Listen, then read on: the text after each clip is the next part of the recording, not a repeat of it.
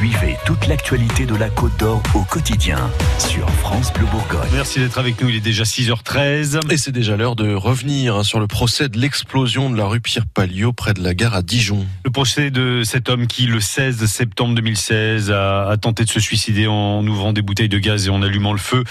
Entre les blessés, les traumatisés, ceux qui ont perdu leur logement, au total, plus de 45 personnes sont parties civiles dans ce dossier.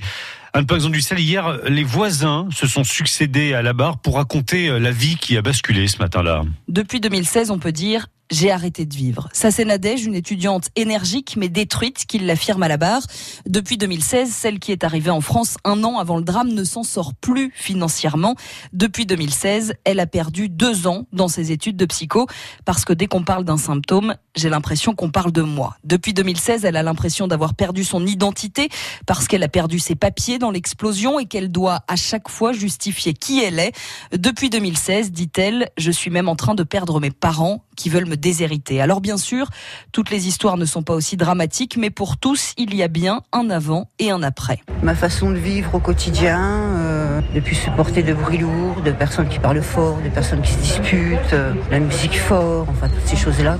Je pense pour ça, il faudra encore un peu de temps. Fouad, lui, n'a même pas trouvé le courage d'en parler à ses parents qui vivent au Maroc. Fabien a été licencié parce qu'il n'arrivait plus à aller au travail. Il est venu jusqu'à la porte du tribunal, mais il a fait demi-tour.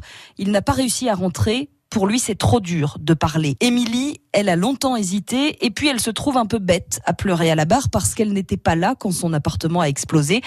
Non, ce n'est pas bête, répond la présidente. Vous avez tous été impactés, chacun à votre manière. Émilie a dû porter un corset, ce qui l'a empêché de s'occuper de sa fille. Pour Benoît, le plus dur, c'était de ne pas pouvoir accéder à sa maison pendant deux ans et de la retrouver squattée par des chats et par des rats qui ont tout dégradé.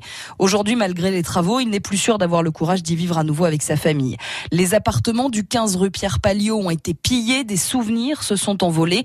Agnès, elle, a réussi à pardonner à celui qu'elle considère comme son frère de cœur et elle a tenu à lui dire. C'est un long travail, c'est important pour moi de le dire.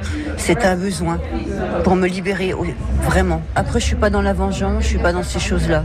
Je suis pas dans l'attente euh, de ton année de prison, ça, non. Mais Nadège affirme à la cour qu'elle préférerait être à la place de l'accusé aujourd'hui, parce que lui, on le juge pour quelque chose qu'il a fait. Moi, j'ai fait quoi? J'ai rien fait.